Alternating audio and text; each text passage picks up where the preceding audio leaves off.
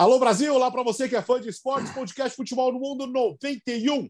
Chegamos para falar muito de, uma, de um fim de semana extremamente movimentado, com grandes clássicos e resultados surpreendentes. Vai, vamos falar assim.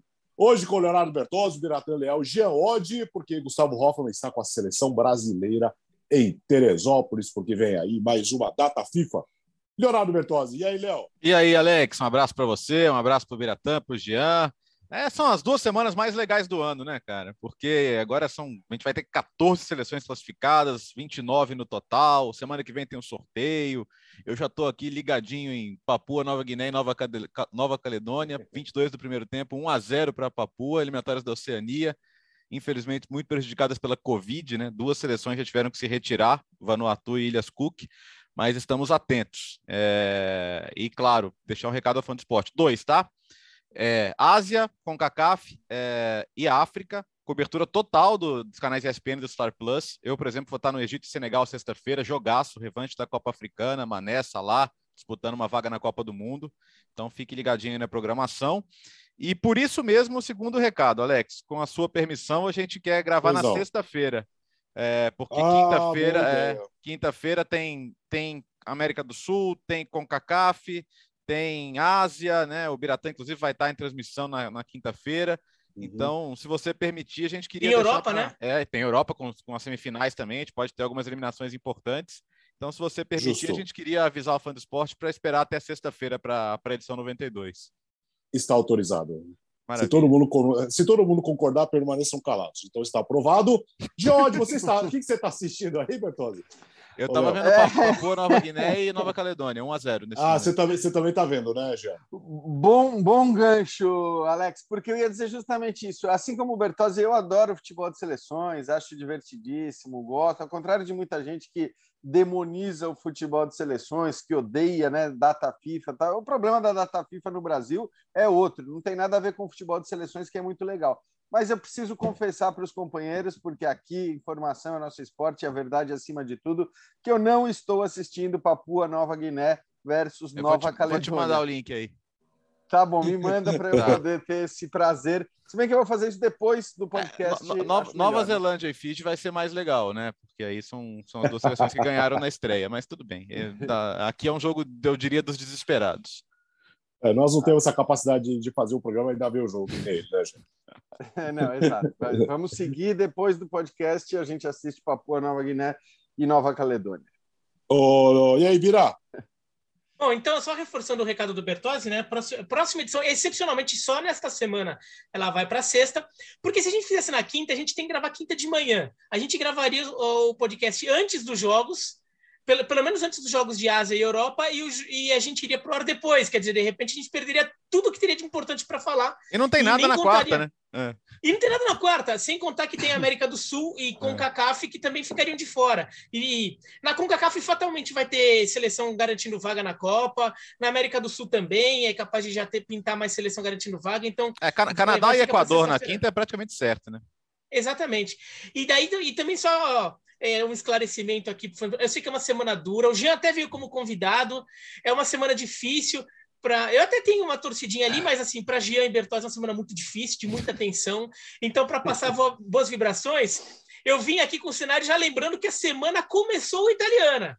Porque Sim. no domingo a Nazionale Rossa venceu Agora é a vez da Nacional Azzurra vencer, né? Não só venceu, e, né? Dobradinha, pô. É, dobradinha, é, dobradinha. É, e, e engraçado é. que eu vi com a camisa do, do, do Monaco aqui, até pensando no, no, no, futebol mesmo, e nem me toquei que também tinha uma casadinha aqui, o Bertozzi que sacou aqui antes, uma casadinha aqui da, da vitória da Ferrari com o Mônaco, né? grande, grande domingo no esporte monegasco. Nunca tivemos Mas... tantos bilionários felizes ao mesmo tempo, né?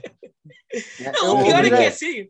O pior é que é, os é bom lembrar, Bira, é. Só que, que isso, é, é, essa coisa de outro esporte puxar a boa fase, já aconteceu de alguma maneira na final da Euro, né? Que a gente lembra que o, o Berretini não ganhou é, do Djokovic, mas chegou à final de Wimbledon, que era algo absolutamente inimaginável, e foi naquele dia da final de Wimbledon que a Itália venceu em Wembley a Inglaterra na final da Euro, certo? Ex exatamente, exatamente. Agora, lembrando que assim, o Monegasco, que, que é Monegasco mesmo, que torce por, por Mônaco, esse cara nem é tão rico, né? O rico é o estrangeiro que vai morar lá, né?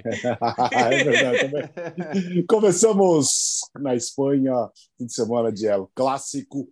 O que, que aconteceu ontem no Santiago Bernabéu? O Léo, sem Benzema, o Carlo Ancelotti foi mal, nós vamos falar muito disso, mas Sim. o Real Madrid foi atropelado pelo Barcelona.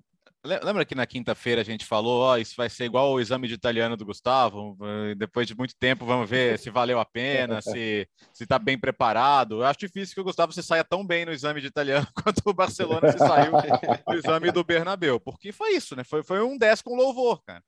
É, vamos discutir Benzema? Vamos, mas é, é, esse, essa é uma vitória tão acachapante, tão clara, tão evidente, tão justa, que, que seria injusto como o Barcelona atribuir a ausência do Benzema. Né? Embora ela tenha pesado para o Real Madrid, o Barcelona conseguiu impor o seu jogo desde o início e, e, e assim, é um time que fez quatro gols no Real Madrid, como vinha fazendo quatro gols frequentemente. Aquele 0 a 0 com o Galatasaray acabou sendo um, um, ponto fora da curva numa sequência que já era de evolução, que já era de confirmação de que o time uh, comprou o barulho do chave, comprou as ideias, de que os reforços se adaptaram, se encaixaram bem. E acho que é uma grande vitória do Chave. Acho que mais que uma derrota do Ancelotti é uma vitória do Chave. Porque o, o time está muito na mão dele, o time está muito respondendo aos comandos dele. E assim, eu, eu só consigo comparar essa vitória ao 6 a 2 com o Guardiola. Ou seja, quem, quem lembra do 6 a 2 está lembrando do que foi aquele jogo. Se você está comparando esse jogo com aquele, é porque esse jogo foi um jogo especial. Quando o Piquet vai para a rede social, o Piquet gosta também, né? Mas quando ele vai para a rede social e posta, ah, we are back, né? Nós estamos de volta a sensação que o torcedor do Barcelona tem hoje é: estamos de volta. Esse calvário, nossa, acabou o Barcelona, o Barcelona vai passar por anos como os anos que o Milan passou. Não, não, não. Voltamos, estamos aqui. Vocês vão ter que contar com o Barcelona de novo. Esse foi o recado. Não é que agora o Real Madrid vai entrar em crise e vai perder o título, nada disso. Mas para o Barcelona significou muito. Aubameyang espetacular, gol atrás de gol, parceria dele com o Dembélé, né, lá dos tempos de Dortmund. O Dembélé né? A gente já falou aqui sobre isso. O Chave, o Chave, o, o Dembélé é uma aposta do Chave, porque se dependesse do Barcelona, ele teria sido uma, teria saído em janeiro. Ele que bateu o pé para ficar.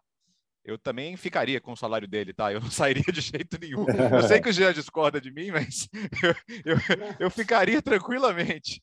Mas enfim. Não, depende é... de quanto você vai ganhar em outro lugar, né, Léo? Tá bom. É, não. Eu teria ficado. É, e, aí, e, e... Porém, Barcelona também não é ruim, né? Não é ruim. É, não, não, tá bom, não tá nada mal, não. Mas foi espetacular. Não, agora, né? E agora ele tá jogando, né, Léo? Acho que essa é a questão. É. O, o, eu só discordo porque eu acho que pô, é seria um puta desperdício o Dembélé não jogar futebol, né? Quer dizer, e, e acho que ele tá mostrando isso nessa sequência.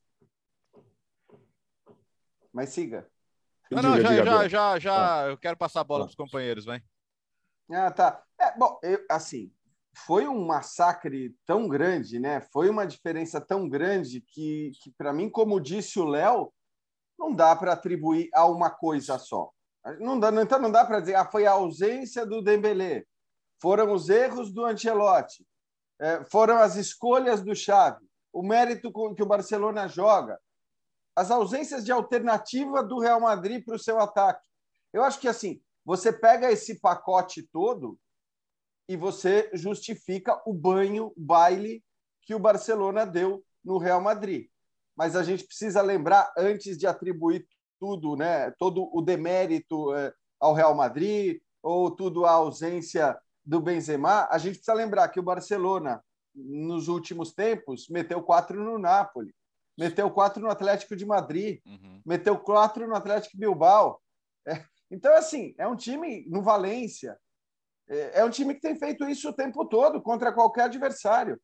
Então, é claro que tem muito aí do, dos méritos do Barcelona, dos méritos do Xavi, indiscutivelmente, pela mudança que ele, que ele fez no time, por como o time se comporta ofensivamente, mas também, nesse caso, pelas escolhas que ele fez, a própria escolha do Araújo na, na lateral direita, né? A gente lembra como o Daniel Alves teve dificuldade com o Vinícius Júnior uhum. é, no outro clássico que o Xavi disputou, é, e ele, ele toma essa decisão, ele coloca o Araújo ali, e ele desempenha muito bem essa função, não só é, dando mais segurança à defesa, mas inclusive fazendo um gol. Então tem, tem muito mérito do Xavi e tem muito mérito também de, desses reforços do Barcelona. A gente pode até incluir o Dembélé nos reforços, né? Porque é aquela história, era um jogador que não vinha atuando e por isso que eu achava que era um baita desperdício. Se fosse para não jogar, se fosse para continuar deixando o tempo passar sem entrar em campo, é, ia ser algo muito triste pelo, pelo potencial que esse cara tem. Agora, hoje nós estamos falando de um Dembélé que tem nove assistências em oito jogos como titular uhum. do Barcelona no Campeonato Espanhol. Olha isso, a média, se a gente contar só jogo como titular, foram 12 jogos no total, mas só jogo como titular, ele tem mais assistência. Jean, foi esse, renova, foi, foi esse, foi esse o cara que contrataram lá quando o Neymar saiu, né? Ele, Exatamente. Ele chegou quase na hora é, de ir embora, né?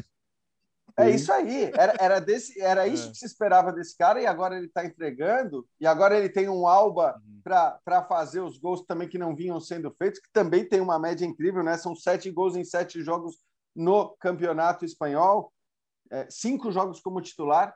Então, assim, de novo, uma média de, de um gol por jogo do Aubameyang. Então, tem, tem a ver com tudo isso, né? mas tem a ver com muito mérito do Barcelona. Não fosse assim, o Barcelona não teria metido quatro em todos esses outros adversários que eu citei. Mas daqui a pouco a gente fala do Real Madrid também. Vira. É, eu, eu tô com o Jean, que assim, é, é, muito tentador você só pegar a ausência do Benzema e falar, nossa, você vê como o Benzema sai, o Real Madrid fica porcaria, o Vinícius Júnior não joga nada, acabou o mundo. E o Benzema é um baita jogador, mas assim, na boa, nenhum jogador do mundo, nem Pelé, assim, é, uma saída dele faria um time que joga é, de forma tão confiante, que é líder do campeonato espanhol com muita folga, que vai ser campeão como o Real Madrid, virar o que virou ontem. Ali é uma união de fatores entre erros do Real Madrid e muitos acertos do Barcelona. Então, é, é, é que nem acidente aéreo, ele não acontece só por uma causa, é uma junção de fatores. Um 4 a 0 uma vitória do Barcelona até pode, ser, pode ter sido por um fator. Uhum. Um 4 a 0 que se não fosse 4 a 0 teria sido 5, né? Não é que teria é. sido 4 a 1 teria sido 5 a 0 é, é, é porque teve muito, muitos fatores de, de parte a parte. Acho que o Xavi teve algumas decisões estratégicas que deram muito certo, e o Ancelotti teve decisões estratégicas que deram errado. É, e assim, as decisões de cada um é, tinha, tinham é, boas justificativas e tinham só dose de risco mas as do Xavi vingaram as do, do Ancelotti não. E daí virou, virou que, o que virou o jogo, né? Então a gente até falou, por exemplo, na quinta-feira sobre o Dembélé ser titular e não o Traoré. Porque o Dembélé é mais jogador que o Traoré. Né? O Traoré, ele é um jogador que tem uma jogada muito forte, é, e que nessa jogada ali ele é um dos melhores do mundo, porque ninguém consegue achar o cara, ninguém consegue nem agarrar ele, porque ele é escorregadio, ele é besuntado, uhum. então você não consegue nem agarrar ele, mas é, é, é, aquilo. O Dembélé é um jogador que traz mais coisa. Curiosamente, a assistência do Dembélé sai numa jogada bem traoré, né? Que ele corta o, é. o, o, o, Nossa, Nacho, o Nacho e cruza. Deu dó, cara. Deu dó do Nacho ali. O Nacho, o Nacho nem, perdido. Nem viu, é. Não, e, o, e o Nacho, e, e, daí um erro também do Nacho, né? Porque o Nacho toma o drible e ele e daí ele, ele toma o corte e ele vai ele, ele acompanha o Dembélé, mas não acompanha em cima do Dembélé. Ele acompanha dando espaço para o Dembélé. Talvez com medo de um novo corte, uhum. ele não vai para dar o bote, então ele não fecha a linha do cruzamento. E daí então ele está afastado ali, ele está uns, uns 3, 4 metros ali de, de distância. Daí o Dembélé cruzou com toda a facilidade do mundo, né, pro, pro primeiro gol. A outra assistência foi no, no segundo gol, claro. Daí no segundo gol é, foi um cruzamento de escanteio. Mas assim, a Lab e Militão estavam mal perderam bolas aéreas assim é, como não costumam perder. E, e a ideia do Chave de colocar o Araújo pela direita ela, ela vingou tam, é, também porque não tinha Benzema e eu acho que ele fez a leitura certa daí é, claro. Acho, acho que foi com você. Qual, qual, é a principal força do adversário? Talvez única, né, ofensivamente. É. Então, acho que foi com você que eu comentei no Sport Center Plus, Bertozzi. Foi é. na hora que você estava lá no programa que eu comentei isso, né? Que assim, você, o, você tirando o Araújo da zaga para botar ele na lateral, você ganha um ótimo marcador para o Vinícius Júnior. Sem dúvida. Só que você deixa o seu miolo de zaga fraquinho lá com o Eric Garcia. Agora, sem o Benzema lá para forçar o seu miolo de zaga, talvez dê certo. É. Talvez você não, você não tenha um miolo de zaga mais fraco frágil não seja um problema tão grande. Talvez o maior problema seja o Vinícius Júnior pelo lado. Acho que o Xavi fez uma leitura boa, deu certo, se pagou a aposta dele. O Araújo jogou muito bem, o Vinícius Júnior realmente esteve apagado e não tinha ninguém lá no meio para uhum. azucrinar o Eric Garcia, para eventualmente é, expor alguma vulnerabilidade do Eric Garcia, que fez uma partida correta. E, e no final das contas o, o, Barcelona teve uma, uma superioridade muito grande sobre o Real. O Ancelotti também, algumas é, é, tentar essa ideia com, com o Valverde e o Rodrigo, tirando o Asensio. No final das contas não deu certo, até dava para entender um pouco a linha de raciocínio, mas não funcionou. Em tese, é, você, o que você perderia com o Araújo ali? A, a construção, porque você tem dois laterais, como Dani Alves e Jordi Alba, que são, são meias a mais com bola, né? Esse, esse é um conceito né, do, do, do, jogo de posição, às vezes. Você abre, abre o campo com os pontas e aí os laterais com bola vêm trabalhar por dentro. E o Barcelona faz muito isso. Até porque muitas vezes, com os, com os pontas abrindo o campo, ele vai ter espaço por dentro para os meias infiltrarem. O Barcelona usa muito essa bola enfiada diretamente para um dos meias chegarem na área. É, o, o, time está muito arrumado. O, assim, o Xavi é um cara que não, eu não, não, não é o caso de fazer comparações, mas primeiro, acho legal que ele pegou uma bagagem fora antes de vir para o Barcelona, né? E, e, e, chegou na hora que ele sentia que era o momento certo. E eu não tenho, realmente, não tenho nada de negativo para falar desse começo de trabalho, né? Muito, muito bom, é, apesar das dificuldades do Real Madrid. Eu acho que o, o, principal ponto negativo do Real Madrid aqui é que quando, quando o Ancelotti opta por adiantar o Modric, o Modric ser praticamente um falso 9, o que, que o Real Madrid tem de indiscutível? O meio-campo. A estrutura com Casemiro, Kroos é. e Modric. Qualquer coisa que você mexa nisso aí, vai ficar um cobertor curto, né? Então, quem, quem tem a capacidade de controlar o jogo do meio-campo? Pô, o Modric tem essa capacidade como poucos. Se você vai alijar o Modric desse setor, e ainda por cima você, você puxou o cross para pressionar um pouquinho mais também. alto, é, é, é quer dizer, é, o, o meio-campo do Real Madrid passou a não existir. E justamente contra um Barcelona, que pô, tem os jogadores que tem no meio-campo, né? Tem Busquets, tem Frank de Jong, tem Pedri. Então, você praticamente presenteou o seu adversário com o setor onde os jogos se decidem. Então, acho que foi uma mexida estratégica ruim do Ancelotti, ah, claro, todo o crédito do mundo que ele tem. Agora, é, é, ele entra numa situação que, assim, ele vai ter uma Champions League agora com o Chelsea. É um jogo pau a pau, 50-50. É, ele pode chegar a um cenário, e já aconteceu com outros técnicos do Real Madrid, por isso não me surpreenderia, em que ele ganha a liga e está pressionado, em que ele ganha a liga Sim. e sai. Eu já, eu já não consigo. Eu, é, olha que loucura isso, né? Mas quando se trata de Florentino Pérez de Real Madrid, não é uma coisa para a gente descartar. A, a, a, postura em alguns grandes jogos, a ida contra o PSG, Uh, o jogo de ontem, uh, embora tenha conseguido a virada contra o PSG, isso, isso acabou sendo muito mais atribuído a, a, a, ao talento individual do Benzema do que alguma grande tacada de mestre do Ancelotti, embora ele tenha mexido bem naquele jogo. Né? Então é, é, é bem curioso isso, é bem curioso. O Real Madrid pode estar num cenário que ele ganha a liga e o Ancelotti está questionado no cargo. O, o é Capelo, é. é. eu fala, só fala, rapidinho. O Capelo caiu depois de ser campeão espanhol. Ele dá o título para o Real Madrid e mesmo assim ele cai.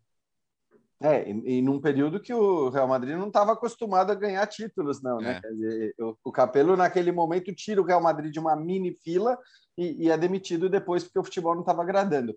Mas talvez por isso também o Ancelotti, que assumiu completamente a, a culpa, né? Ele diz que ele errou, que às vezes você faz escolhas e acaba errando, é, e que ele não costuma errar duas vezes seguidas dessa uhum. maneira, mas por isso até ele fez questão de dizer se qualquer um nos pedisse para assinar essa situação que nós estamos agora, nesse momento, no começo do campeonato, todo mundo assinaria. Claro. Nove pontos de vantagem no campeonato, nas quartas de final é, da Champions League, e isso, claro, é verdade. É, acho que ele quer ressaltar que essa posição ainda é uma posição muito boa, muito positiva, embora ele saiba o peso que esse resultado, e não é só resultado, né? a maneira como as coisas aconteceram, é, tem na avaliação do trabalho dele. Basta a gente ver o que está se falando na imprensa de Madrid nesse momento. Ele está sofrendo muitas críticas, e eu acho que as críticas são justas nesse caso, porque o Bira falou até um negócio que conceitualmente eu concordo muito, que é, cara,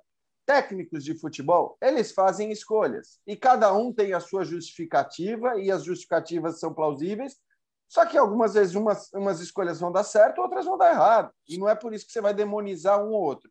O problema nesse caso específico é que eu, e aí você, Bira, se você tiver uma visão diferente, diga, mas assim, eu encontro pouca justificativa, é, eu consigo entender pouco a ideia do que ele fez. Por aquilo que o Léo falou, porque na hora que você coloca o Modric como um falso 9, você está mexendo demais no meio-campo, porque você mexe não apenas no Modric, você mexe no Cross também, que, que, que acabou tendo a sua posição modificada. Depois, a própria tentativa de ajuste para o segundo tempo, ele vai mal também, é, acaba não dando certo. Isso já tinha ficado claro no primeiro minuto, porque o Barcelona quase faz o gol é, com o Ferran Torres e depois faz na sequência o próprio Ferran Torres faz. Então, assim, é, ele foi mal. Ele foi mal. Não quer dizer que ele seja mal técnico, óbvio que não é, todo mundo respeita e sabe a capacidade desse treinador, mas eu, eu não consigo ver muitas justificativas. Talvez a, a melhor justificativa que eu encontre é, é, você dizer o seguinte, cara, ele tentou pôr em campo, é, na, na ausência do Benzema, o jogador no qual ele mais confia daqueles que não costumam ser titulares, que é o Valverde, porque foi ele que entrou ali com toda a mudança. Né? E aí entra um pouco a questão do elenco do Real Madrid, que paga a grana que paga para Bale e Hazard, os seus dois maiores salários, né? É bizarro a gente pensar nisso, mas são os dois maiores salários do Real Madrid. E não tem, na verdade, grandes atacantes de confiança ali do, do, do treinador no banco para ele colocar. Tudo bem, o Asensio era, era a possibilidade, era talvez a alternativa que menos mexeria na maneira como o time poderia jogar. Ele pode até deslocar o Rodrigo e colocar o Asensio do lado, enfim. Mas eu acho que a única justificativa compreensível é essa, de dizer: peraí, deixa eu olhar para o banco, deixa eu ver em quem eu mais confio, e deixa eu ver quem é o meu adversário que ele está jogando. E aí ele fala: bom, vou reforçar. Né? Com, com essas escolhas, eu reforço o meu poder de pegada no meio-campo, eu perco ofensivamente, mas só que ele mexeu demais e, e acho difícil realmente entender não só a ideia do time inicial, como também a ideia de mudança no intervalo. É, a questão é não ter um vice, um vice Benzema ali, né? Porque claro. se você tem, pô, é, é, ah, Jovic, cara, ninguém, nem o Jovic tá confiando em si mesmo. O, o, Léo, Mariano, Jovic, pô, né? nenhum jogo como titular, é. nenhum jogo como titular no Campeonato Espanhol na temporada. Mariano, um jogo como titular na temporada no Campeonato Espanhol. Isso não é uma novidade. Isso não é dessa temporada. Poxa, como caiu o Mariano.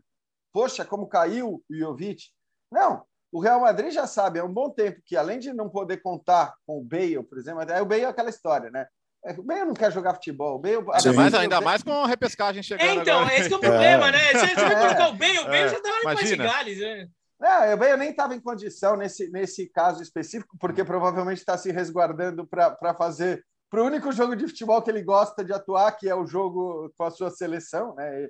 A impressão que dá é que o Bale odeia jogar com o Real Madrid, mas é isso que eu estou falando. Não são só as grandes estrelas que o Real contratou e não deu certo, mas também caras menos importantes que seguem ali no elenco como alternativa, ocupando espaço do substituto do Benzema. Isso vale para o Jovic, vale para o Mariano, e que não são claramente alternativas nem para o Ancelotti e nem para os seus antecessores. Nós já não, falamos sobre o assunto. Só, só para, né, aqui, assim como o, o Gian me mencionou, não, mas eu concordo com você. Eu, é assim, o técnico tem, tem é, escolhas que tem, toda escolha tem, tem uma linha de raciocínio, ele está seguindo alguma lógica. O cara não é louco também de fazer uma coisa do nada, mas e tem o seu risco. Eu acho que as escolhas do Ancelotti nesse caso, a explicação, a linha de raciocínio era assim muito complexa, assim, era, era ia muito lá na frente para ver se dava certo, com um risco muito grande, muito claro. O risco era muito alto. A do Chave era uma solução que tinha o seu risco, mas era mais fácil entender qual era a lógica daquilo. A lógica, ai, não, porque deve o Valverde que fecha aqui, o Rodrigo faz o deslocamento, você fica com dois atacantes, o Modric pode parecer assim, assim. É muita mexida no time. Você está tendo que modificar o funcionamento de uma engrenagem que já funciona bem, que é esse Real Madrid. O Barcelona não era, é um time relativamente novo né, esse Barcelona do Xavi, o Real Madrid do Ancelotti é um time que já tem uma temporada inteira já consolidada, e, ou quase uma, três quartos de temporada. É, e era mexer demais nos mecanismos para ver se dava certo. Então, de fato, foi aquela coisa de pensou demais pensou demais, começou a, a, trabalhar demais, assim, de repente deixar um jogador simplesmente, vai, não tem nenhum reserva para o Benzema, mas um jogador que, assim, já é daquela função, o resto do time se manter o funcionamento, talvez ficasse um Real Madrid mais orgânico ainda no seu funcionamento e talvez vai perder competitividade, mas não ia tomar uma paulada de 4 a 0 desse jeito. Agora, do lado do Barcelona, Léo, acho que nós falamos do Sport Center ontem, uma mexida, dois times se reforçaram. Aubameyang saiu do Arsenal, o Arsenal melhorou e cachou que é uma beleza no Barcelona. Então, acho que tem um aspecto tático, né? O Aubameyang às vezes era escalado mais fora da área, né? Não como a referência, né? Que tem ali o Lacazette, por exemplo, e, e ele não estava conseguindo se encaixar. E tem a questão também que, assim, ele teve episódio em disciplina, ele sabe, inclusive com a seleção do Gabão no começo do ano, é um cara que pode ser difícil em algumas circunstâncias. Para mim, ganha-ganha. Eu, eu, eu não consigo entender que, ah, ah, mas olha como o Arsenal está acertado também. Se ele tivesse ficado, estaria melhor para todo mundo. Não. Eu acho que tem, tem momentos na, na, na, na, na carreira de um jogador e na vida de um clube que não é que tenha sido ruim. O Aubameyang virou capitão do Arsenal e, e em anos muito difíceis do Arsenal ele sempre entregou. Mas é, era melhor separar, faz parte, né? E acho que no, e o Barcelona foi muito astuto em conseguir a contratação, ele está sendo super útil. E, e acho assim, para o Barcelona, vamos supor, ganha a Liga Europa. E agora acho que o Barcelona tem que encarar a Liga Europa. Eu vi muita gente falando, ah, mas o Barcelona não tem que ter orgulho de ganhar a Liga Europa. Eu acho que um time, qualquer time de futebol tem que lutar para ganhar as competições que ele disputa. E se ele está na Liga Europa, ele tem que lutar para ganhar a Liga Europa. Pega o Frankfurt agora, que é um time bem irregular. Para mim, cara, é, é, termina a temporada ganhando a Liga Europa e com perspectiva de, de ser um time forte na próxima temporada, é, o ano tá, vai terminar muito melhor do que se imaginava lá no começo. É, sobre o Alba. Até porque não estava com nenhuma cara que ia conseguir qualquer coisa, né? Nem é. terminar no G4 na Espanha, né, gente? É, não, exatamente. A perspectiva era terrível, né? E, e, acho que ninguém poderia imaginar que é, esse, essa mudança tão radical fosse acontecer em tão pouco tempo porque você poderia acreditar no potencial do Xavi, na condição de, de, de melhorar o time que ele tem. Acreditar no Aubameyang, para mim, era muito normal. É, o, o, Alba não era nem sombra do que a gente já tinha visto no Arsenal. E às vezes eu acho que essas coisas elas não são conscientes. Né? Não é que ele disse, pô, vou fazer corpo mole aqui.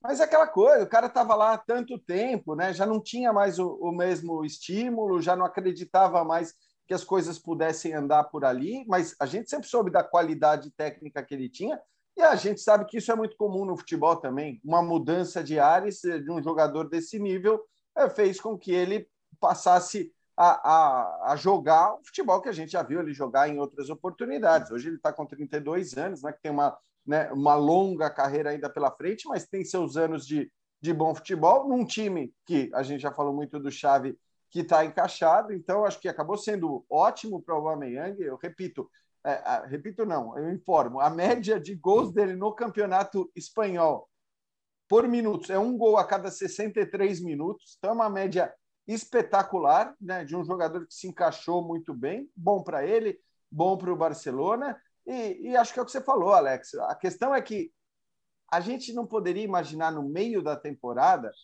que a perspectiva para a próxima temporada fosse tão boa. É, e, a, e, agora a perspectiva virou uma perspectiva muito, muito boa.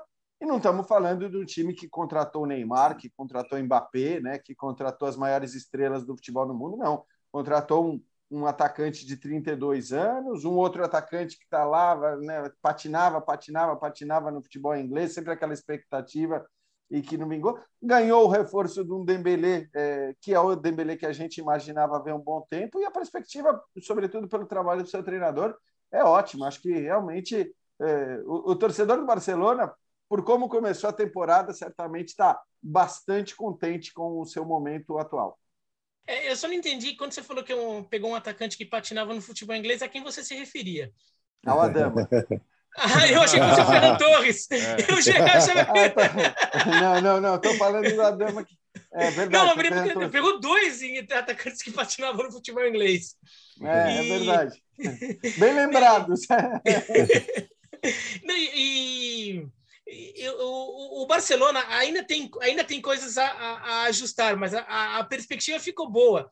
O, o, a chegada do Aubameyang, eu, eu assim, a gente ainda pode, pode ver, de repente, se alguma reportagem na, na imprensa espanhola que pessoal que convive mais dentro do vestiário do Barcelona, que tem acesso a informações de dentro do vestiário, e de repente pode até trazer uma luz em breve sobre isso.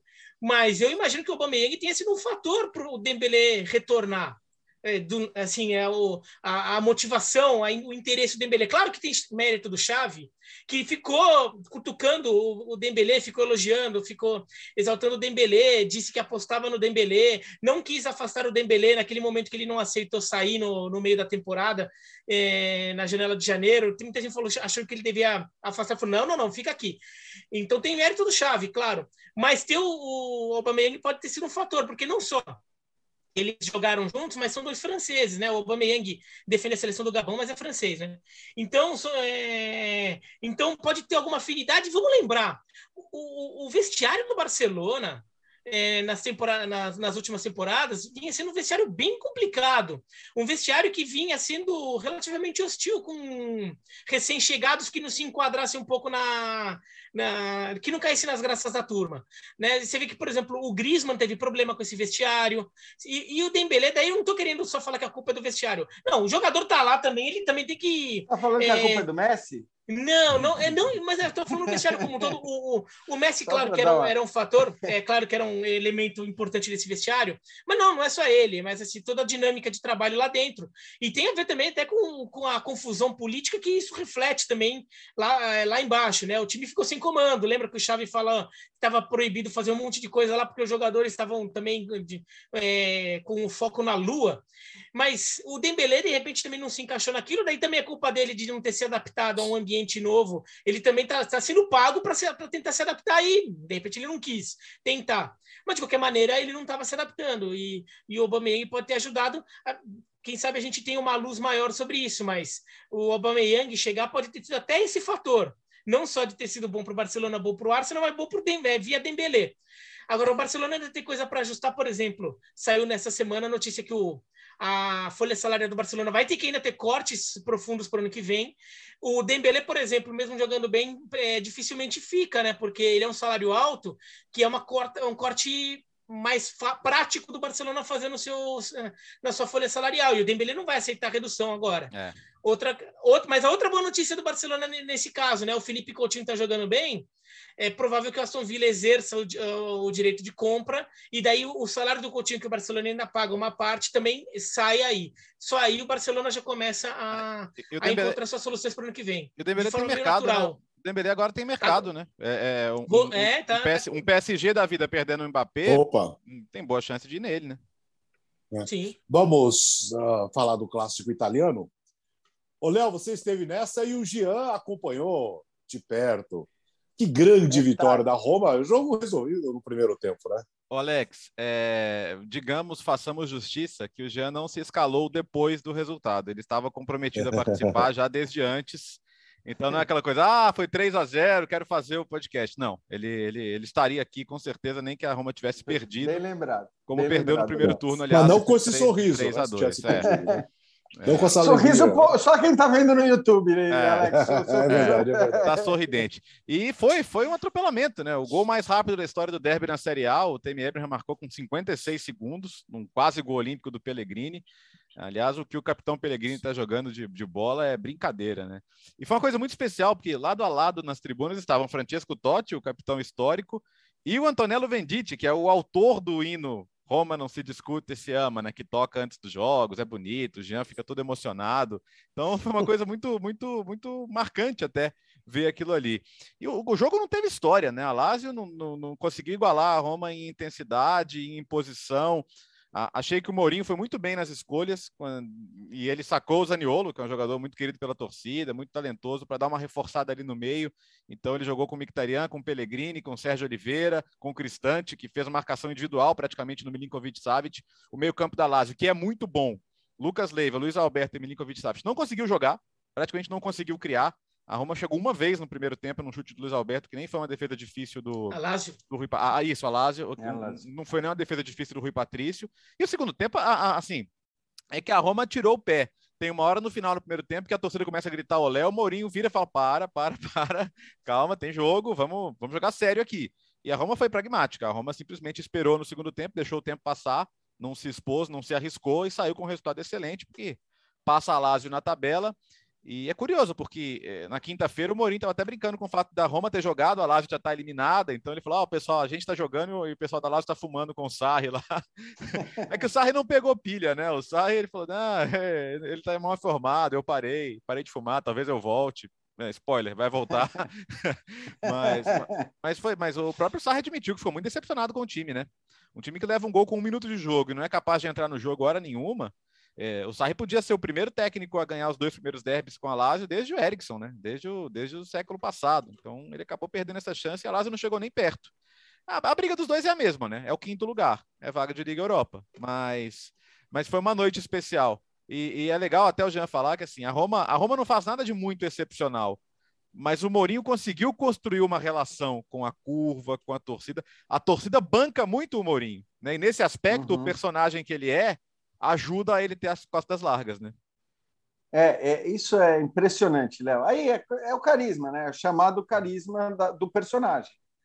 Porque eu vou te falar, eu acho que a Roma joga menos do que poderia jogar na temporada para o elenco que tem. É, ele pegou pilha reclama... até com o Zema, né? Que falou isso né, no sábado.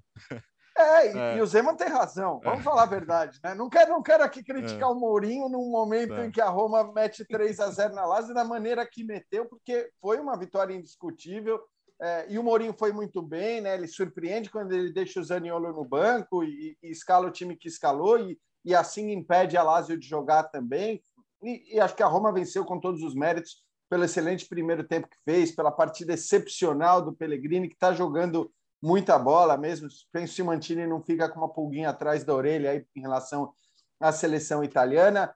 Mas é, falando da Roma, eu acho que assim, a Roma, de maneira geral, ela joga para mim menos do que poderia jogar na temporada pelo elenco que tem, pelos jogadores que tem. É, só que o Mourinho ele é amado, ele é idolatrado. Quer dizer, a relação da torcida com esse cara é um negócio impressionante. A capacidade que ele tem de seduzir as pessoas é um negócio impressionante. Já seduziu, viu... já? Ah, ele me seduziu. Ah, tá bom. Quem tá no seduzido? Olha lá, olha lá. Tá no... ah, ele aqui. Ah, no YouTube já viu, olha lá. Quem tá no YouTube é o mini craque do Mourinho, aqui maravilhoso.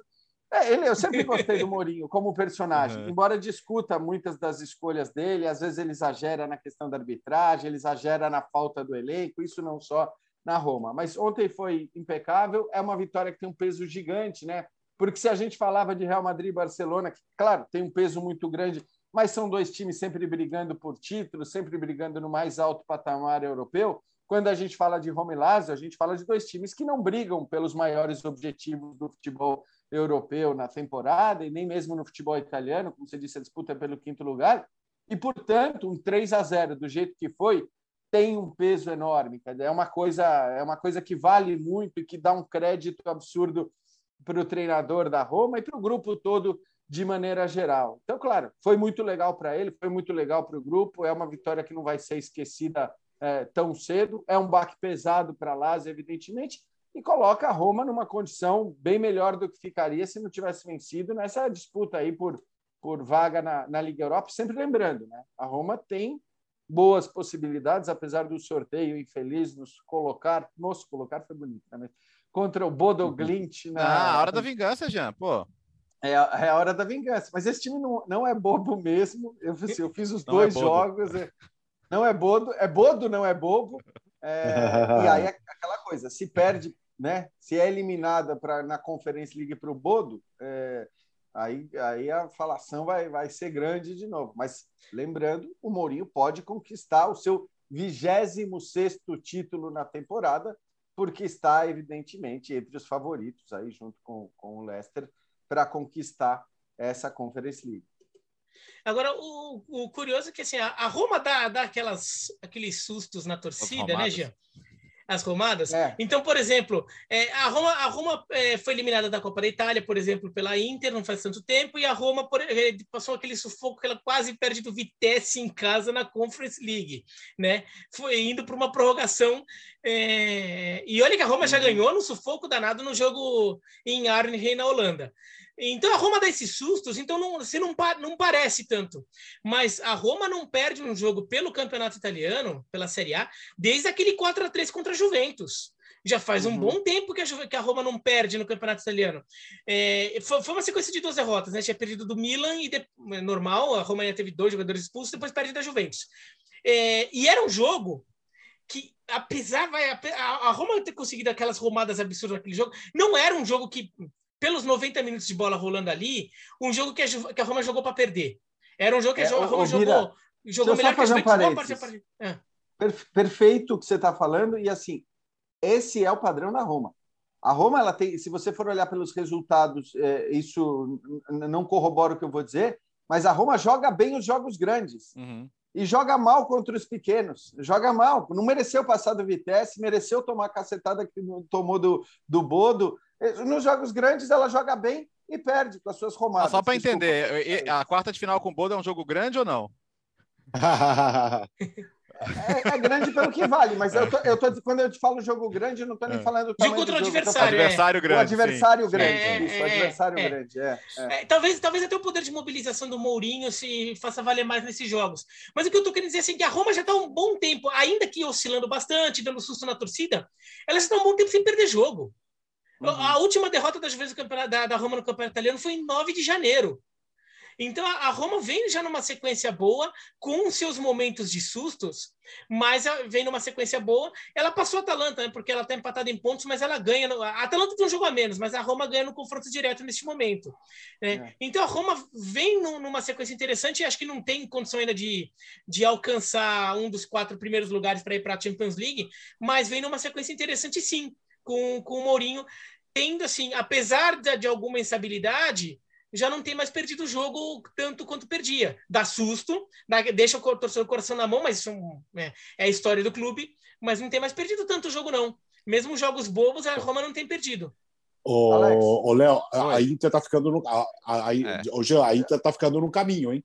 É, deixa é, toda só, rodada só pra gente. Pontos no caminho, diga. É, vou, vou até deixar você ia passar para o Léo. É que só eu não, eu não quero que a gente saia do tema Roma sem citar hum. pelo menos o nome, não quero estender o espaço da Roma no, no podcast, mas sem citar pelo menos o nome do Abraham, né? Porque é verdade, temporada Sim. espetacular, que, que jogo, que entrega e, sobretudo, que identificação. Quer dizer, quem poderia imaginar esse, essa identificação, essa, esse, é, é, essa ligação que ele já parece ter com a Roma, com a torcida, claro, viralizou, o Léo até falou na transmissão, né? Aquela imagem do Abraham cantando o hino. Depois de dois ou três jogos, ele já cantava essa música do Antonello Venditti que o Léo citou, né? O Roma, Roma, Roma, lá no começo do jogo.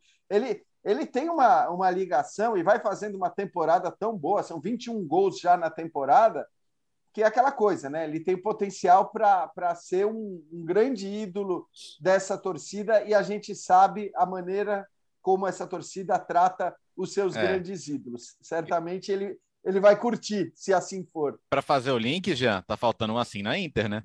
Aliás, é curioso, né? O, uhum. o, Chelsea vendeu o Abraham, pagou o triplo no Lukaku e, e Lukaku não está sendo tão, tão é, é, é, aclamado por lá. Mas, a, a, a, cara, é muito preocupante a Inter. É muito preocupante, porque ela, ela saiu de uns sete pontos atrás para liderar.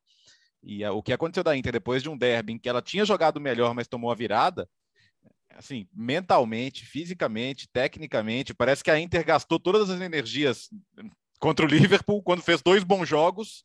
Exato. E, e na Série A, isso. cara, tá uma coisa absurda. É, o time não anda e assim também não dá mais para falar, ah, mas quando o Brozovic não joga e tal, é, é, é, é não dá para ter esse peso todo. Não dá. Já o jogo do Torino empatou depois de para mim, tem o lance mais absurdo de arbitragem na temporada, que foi o pênalti não marcado do Ranocchia do, no Belotti. E quanto a Fiorentina uhum. também suou para arrumar um pontinho. São sete pontos nos últimos sete jogos. Para mim, o jogo da o Inter Juventus na volta da data FIFA é o jogo definidor da temporada. E a Juventus está 16 jogos sem perder. É, ah, não é, a Juventus não joga bem, a Juventus deu, fez feio na Champions League, a Juventus não encanta ninguém, mas também não perde mais, na, na Série A pelo menos, né? na Champions perdeu. Então, eu acho que esse jogo pode, entre aspas, matar a Inter. Ou a Inter vai recuperar e ganhar da Juventus e mostrar que está ali, ou acho que o Milan e o Napoli podem começar a sorrir bastante. Aliás, essa data FIFA veio numa hora boa para a Inter, né? Sim. É, é, é, que nem time no, no, no vôlei, no basquete, está começando a perder terreno. O técnico pede tempo para parar o jogo, conversar, porque é, a Inter precisa. Tudo bem, os jogadores até vão ter que jogar, muitos pelas suas seleções agora, né? Mas pelo menos é uma parada, porque de fato, a, a Inter, por exemplo, ela já está três pontos atrás do Milan em pontos perdidos, né? Mesmo se a Inter vence o jogo a menos que ela tem, ela continua já três pontos atrás do Milan. É, no, de fato, não está jogando bem. Eu achava, e foi um palpite que no final dos contos bem errado da minha parte. Aliás, eu tô, tão mal de palpite, eu achava que a Lazio ia ganhar ontem. É...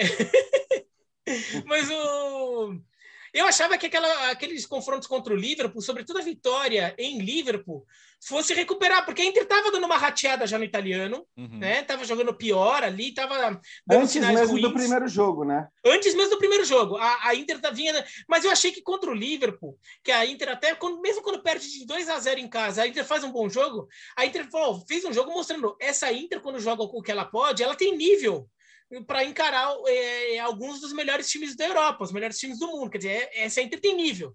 Eu até achava que isso pudesse, de repente, juntar um pouquinho os, os pedaços ali da Inter de novo para uma arrancada final, e não. Não, parece que foi isso que o Bertazzi falou, parece que foi a última gota de energia que tinha. É que são jogos, eu acho que contra o Liverpool são jogos muito diferentes, né?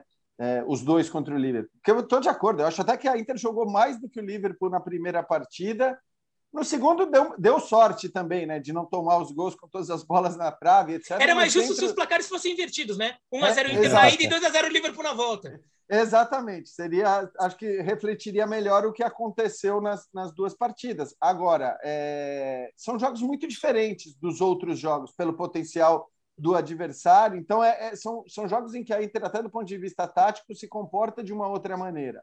É, se tem uma questão anímica de, de não conseguir manter o mesmo foco, a mesma intensidade, né, ou levar é, com, com, a mesma gana os jogos do italiano do que os jogos da Champions, aí é uma questão do treinador também. É, eu acho que isso também faz parte do trabalho do técnico. O Inzaghi é um ótimo técnico, já provou isso. A melhora, inclusive, da Inter em alguns aspectos no jogo em relação ao time da temporada passada é uma comprovação dessa qualidade do Inzaghi só que não deixar a bola cair, né? Quer dizer, não fazer com que o time mantenha o mesmo ritmo e intensidade, independentemente de ser um jogo contra o Liverpool ou contra a Salernitana, é parte do trabalho do técnico também. Então, eu acho que essa é uma questão que precisa ser avaliada e analisada, porque a Inter, para mim, em relação a, a Napoli e Milan, ainda tem o melhor elenco eh, do futebol italiano. A Juventus talvez tenha mais com todo mundo à disposição, coisa que o Alegre não tem há um bom tempo, mas mas acho que é, é uma questão aí também essa, essa postura da Inter no, no italiano. Clássico também na Holanda, Bira. O Ajax virou para cima do Feyenoord com gol do Anthony, que também foi expulso, né, Bira? Foi, assim, é... bom, foi, foi, uma partida maluca, o Feyenoord fazendo um bom jogo. O, o Feyenoord não tem um time ruim, não, hein? O Feyenoord que às vezes oscila muito, né? O Feyenoord que sempre dá uma sensação de que de que está com um time é, menos competitivo do que deveria pelo, pelo tamanho histórico do clube. É um é clube internamente é, difícil, difícil, né? Mas o Feyenoord fazia um bom jogo, vencia fora de casa o jogo, e era um jogo que o Feyenoord vencendo não só permitiria ao PSV assumir a liderança, o PSV jogaria mais tarde no domingo e venceu o seu jogo, quer dizer, ele teria assumido a liderança, mas colocaria o Feyenoord na briga. Porque o Feyenoord iria para 58 pontos, o Ajax ficaria com 63, ou seja, a diferença cairia para 5 pontos, é, ficaria 6 pontos o Feyenoord para o novo líder PSV. O Feyenoord entraria na briga. E daí o Ajax empata já perto do fim do jogo e vira é, nos acréscimos com o gol do Anthony. O Anthony ficou loucaço né? Que ele aí tira a camisa, fala uns palavrão ali para a torcida. A imprensa holandesa até pega mais imagem do Anthony sem camisa assim aberto e substitui no, no, na, na foto do Cristo Redentor, na paisagem do Cristo Redentor no Rio de Janeiro. E, e depois o Anthony é expulso. E, e assim, daí você fala o Anthony é expulso. Ele foi expulso porque ele, ele sofre uma entrada numa dividida que, que, que realmente é, doeu e daí ele, só que foi na beira do gramado, ele sai do gramado, né? Só que tá acabando o jogo, o Tadic puxa o Anthony para dentro do gramado, para ele ficar machucado dentro do gramado para fazer cera. É, lembrou, lembrou o Denvinho nessa parcela, aí. Né? né? Eu, eu, lembrei na hora, cara, eu lembrei na hora. Porque só que assim, a diferença é que o Anthony jogou o jogo, né? Não, não jogou 10 minutos. pra, ah, mas legal, né? Cara, o, o Anthony, o Anthony, eu acho que chegou o ano dele sair, dele, dele dar o salto para uma liga importante e já tem gente importante de olho nele, né? Mas é muito legal, assim, essa, essa construção de identidade, essa construção de, de importância. A gente teve muito isso com os brasileiros do Ajax, né? Do PSV, aliás, e não eram quaisquer, né? De Romário, Ronaldo, mas de uma época que era, era mais ou menos natural você dar esse salto, né? Hoje em dia a, a gente é muito ansioso, muito apressado com tudo, né? Então, se o cara não foi direto para um Barcelona, Real Madrid, Premier League, a gente, ah, tá perdendo tempo, ah, que desperdício, e, e, e ele fez muito bem esse movimento de carreira, né? É, só, só uma coisa, eu estou plenamente de acordo. Aliás, eu acho que é melhor o cara ir para o Ajax, é melhor o cara ir para o Porto, né? Uhum. Para citar ligas que não são as principais ligas, mas que te dão um estofo, uma estrutura para depois jogar as principais ligas da Europa. A questão é que tem, costuma ter um timing também, né, para essa mudança. Sim. Eu pego um exemplo do próprio Ajax, que é o David Neres, que está com 25 anos e 25 anos né, e, e, foi muito cotado para sair quando tinha 22, que se não me engano é a idade do Anthony, né? Não sei se ele tem 21 ou 22, mas é, o Anthony também, é, enfim, ainda muito jovem. Talvez é o que você falou o momento está chegando, o momento de dar esse salto de, de evoluir, porque o Neres ele acabou ficando, não quer dizer que ainda não possa ter grandes momentos na Europa, não quer dizer que não possa ser negociado, mas hoje já parece ter perdido aquele que costuma ser o bonde dos, dos 22, 23 anos, que é o momento em geral dessa mudança para um outro patamar é, que não o futebol holandês. Vamos para. Oh, diga, diga, Bel. Uma correção rapidinho. Eu falei que o Antônio fez o gol nos acréscimos. Na verdade, não foi nos acréscimos, né? foi 42. É. 42 foi, nos acréscimos. foi expulso é. nos acréscimos. É, expulsão foi nos acréscimos, é. E na Argentina, Léo? Cara, deu, deu boca contra o River no Monumental, o Monumental cheio e o, e o Boca venceu 1 a 0 na, naqueles jogos assim que só os clássicos, né? Que o River teve mais volume de jogo, teve mais posse de bola, finalizou mais. O Rossi, goleiro do Boca, tava naquele jeito, né? Foram oito finalizações certas do River e estava inspirado o Rossi, goleiro do Boca. Acabou fazendo o gol da vitória ao Villa no segundo tempo, uma das poucas chances claras do Boca. Depois teve uma ainda uh, mais tarde com o Oscar Romero, né, o, o irmão do Angel Romero, ex-Corinthians, o, o, gêmeo dele, que era do São Lourenço, entrou no segundo tempo. É, o, o Olé fez uma comparação muito interessante, lembrou muito alguns clássicos dos anos 90, que o River tinha um time super técnico, campeão de Libertadores, Francesco, companheiro militar Galhardo e, e, e tal. E, e, o Boca às vezes ganhava esses jogos, né? Na, na, na raça, na entrega, na luta. Então, assim, me, me, me, passou a certeza, me passou uma certeza de que o River parece melhor time, mas ainda assim pouco importa, né? É, às vezes o torcedor é até mais gostoso ganhar o clássico nessa circunstância, né? Sabendo que o rival é melhor, na casa dele, defendendo com a vida, com o goleiro pegando tudo, esses são alguns dos clássicos que o torcedor mais lembra, né? Fazia desde 2017 que o Boca não ganhava no, no, no Monumental. E temos sorteio da Libertadores na sexta-feira, né, Bira? Exato, tá é óbvio. E é óbvio que Boca e River são os clubes argentinos que ninguém quer pegar. É, existe uma chance de 50% de Corinthians, Fortaleza e Red Bull Bragantino quer dizer, é, caírem é, com Boca ou River, porque esses clubes não poderão cair nos grupos do, dos cabeças de chaves brasileiros. Então, dos oito, dos oito cabeças de chave, é, quatro, é, quatro são brasileiros e quatro não são. Os não brasileiros são Penharol, Nacional é, de Montevideo, claro, é, River e Boca. Então, o Fortaleza, quando for sorteado, ele, ele tem, tem quatro grupos em que ele pode cair. Dois são de Boca e River e dois são dos Uruguais. Então, é, é, torcida do, do Fortaleza, do Corinthians e do Red Bull Bragantino tem que ficar atento. Agora, e, é assim, vira, o, Boca... Pelo ah. menos um deles vai pegar a boca ou é, é, é, isso. Pelo menos um. O, o grupo e uma chance vai ter pelo menos um brasileiro, é isso. Sim, Exatamente, exato. e um desses três. Nenhum é. desses três. E, ne, e nenhum dos. É, pode ser que tenha o América Mineiro, que o América Mineiro, como veio da pré-Libertadores, pode cair qualquer grupo sem restrição geográfica. Agora, os outros brasileiros, não. Esses daí já certeza que não caem no grupo de Boca e River, porque são cabeças de chave também. Agora, é, é assim: o, o Boca ganhou é, tem, tem, essa questão de, de, um time que soube competir, mas pensando em longo prazo, assim, o River é mais time. Sim. O River é um time que assusta mais, é um time. O, o, trabalho do Batalha é bastante contestado na Argentina, é um time que ainda não convence. O trabalho do Galhardo, imagina, né? Obviamente que não é contestado. Então, o Boca ainda é um time que tem muito mais coisa para ajustar. Agora, pensando em Libertadores, o River vai perder o Julian Álvares no meio do ano. Sim. Né? Para a fase de grupos não faz diferença, mas lá para frente fará.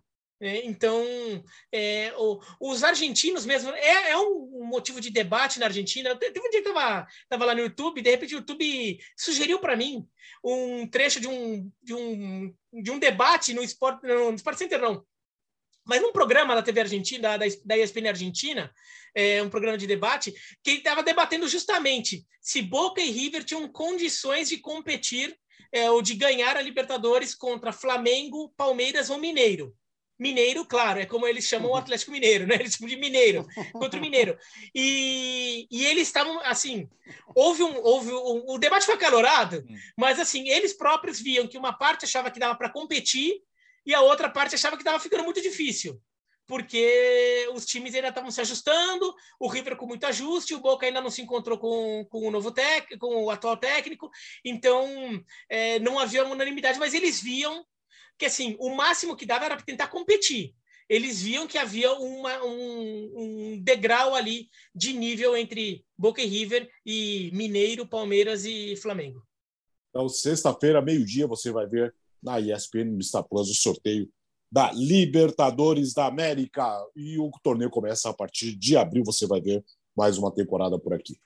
Mais alguma coisa? Então nós vamos voltar na sexta-feira por causa do calendário da data ô, FIFA, certo, Léo? Alex, ah, eu estou lendo aqui o grupo e já vi que serei vítima de bullying por parte do Não, é, porque agora. Assim, vão tirar do contexto a minha não, frase. Não, não, não, não, não, não, não vou, eu vou, eu vou botar no contexto inteiro.